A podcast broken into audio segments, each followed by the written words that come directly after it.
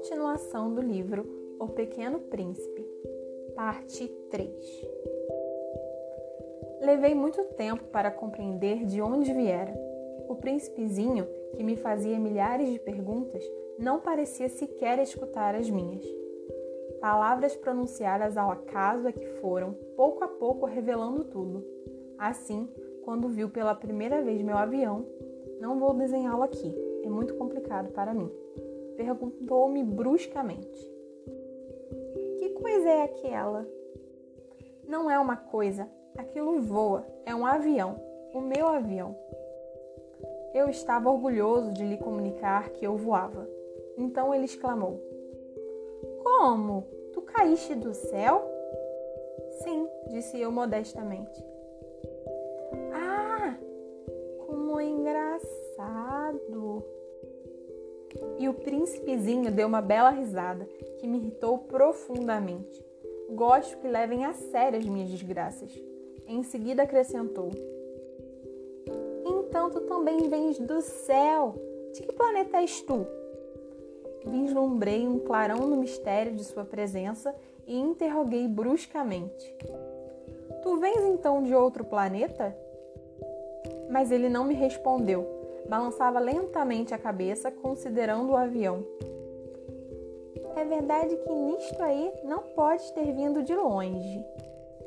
Mergulhou então num pensamento que durou muito tempo. Depois, tirando do bolso meu carneiro, ficou contemplando o seu tesouro.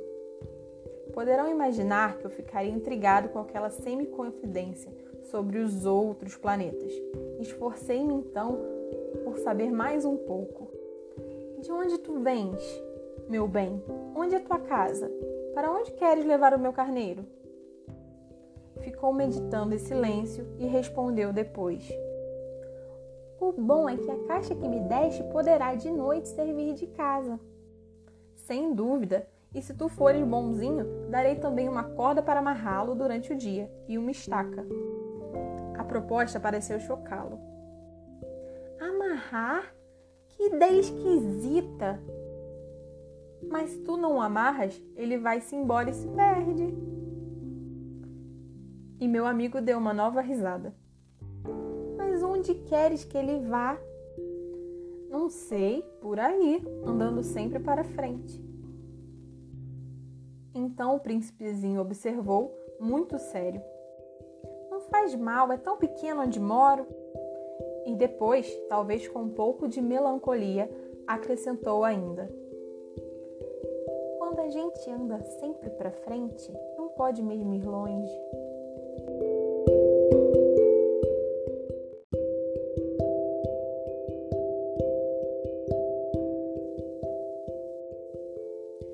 O Pequeno Príncipe, parte 4 eu aprendera, pois, uma segunda coisa importantíssima. O seu planeta de origem era pouco maior que uma casa.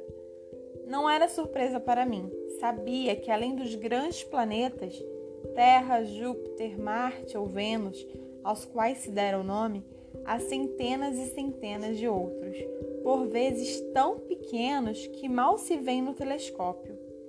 Quando o astrônomo descobre um deles, dá-lhe por nome um número chama-o, por exemplo, asteroide 3251. Tenho sérias razões para supor que o planeta de onde vinha o Pequeno Príncipe era o asteroide B612. Esse asteroide só foi visto uma vez ao telescópio em 1909 por um astrônomo turco. Ele fizera na época uma grande demonstração da sua descoberta num congresso internacional de astronomia, mas ninguém lhe dera crédito por causa das roupas que usava. As pessoas grandes são assim. Felizmente, para a reputação do asteroide B612, um ditador turco obrigou o povo, sob pena de morte, a vestir-se à moda europeia. O astrônomo repetiu sua demonstração em 1920, numa elegante casaca, então, dessa vez, todo o mundo se convenceu. Se lhes dou detalhes sobre o asteroide B612 e lhes confio seu número, é por causa das pessoas grandes. As pessoas grandes adoram os números. Quando a gente lhes fala de um novo amigo, elas jamais se informam do essencial. Não perguntam nunca qual é o som da sua voz, quais os brinquedos que prefere. Será que coleciona borboletas? Mas perguntam: qual a sua idade? Quantos irmãos ele tem? Quanto pesa? Quanto ganha seu pai? Somente então é que elas julgam conhecê-lo.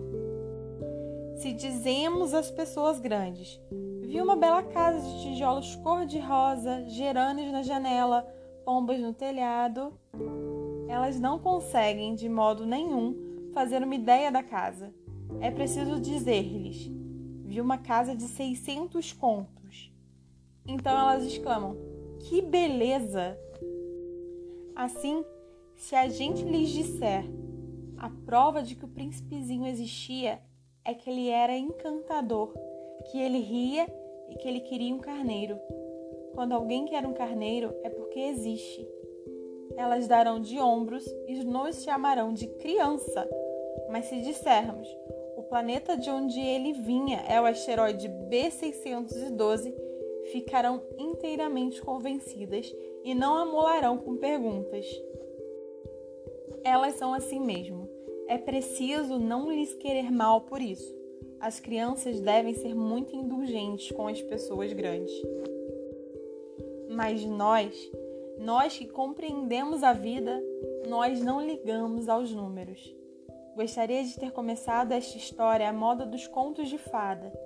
Teria gostado de dizer. Era uma vez um pequeno príncipe que habitava um planeta pouco maior que ele e que tinha necessidade de um amigo. Para aqueles que compreendem a vida, isso pareceria sem dúvida muito mais verdadeiro. Porque eu não gosto que leiam meu livro levianamente. Dá-me tristeza narrar essas lembranças. Faz já seis anos que meu amigo se foi com seu carneiro. Se tento descrevê-lo aqui, é justamente porque não quero esquecer. É triste esquecer um amigo. Nem todo mundo tem amigo. E eu corro o risco de ficar como as pessoas grandes, que só se interessam por números. Foi por causa disso que comprei uma caixa de tintas e alguns lápis também. É duro pôr-se a desenhar na minha idade, quando nunca se fez outra tentativa além de jiboias fechadas e aberta dos longínquos seis anos. Experimentarei, é claro, fazer os retratos mais parecidos que puder. Mas não tenho muita esperança de conseguir. Um desenho parece passável, outro já é inteiramente diverso. Engano-me também no tamanho. Ora o príncipezinho está muito grande, ora pequeno demais. Hesito também quanto à cor do seu traje. Vou arriscando então aqui e ali. Enganar-me-ei provavelmente em detalhes dos mais importantes, mas é preciso desculpar. Meu amigo nunca dava explicações. Julgava-me talvez semelhante a ele, mas, infelizmente, não sei ver carneiro através de caixa. Sou um pouco como as pessoas grandes. Acho que envelheci.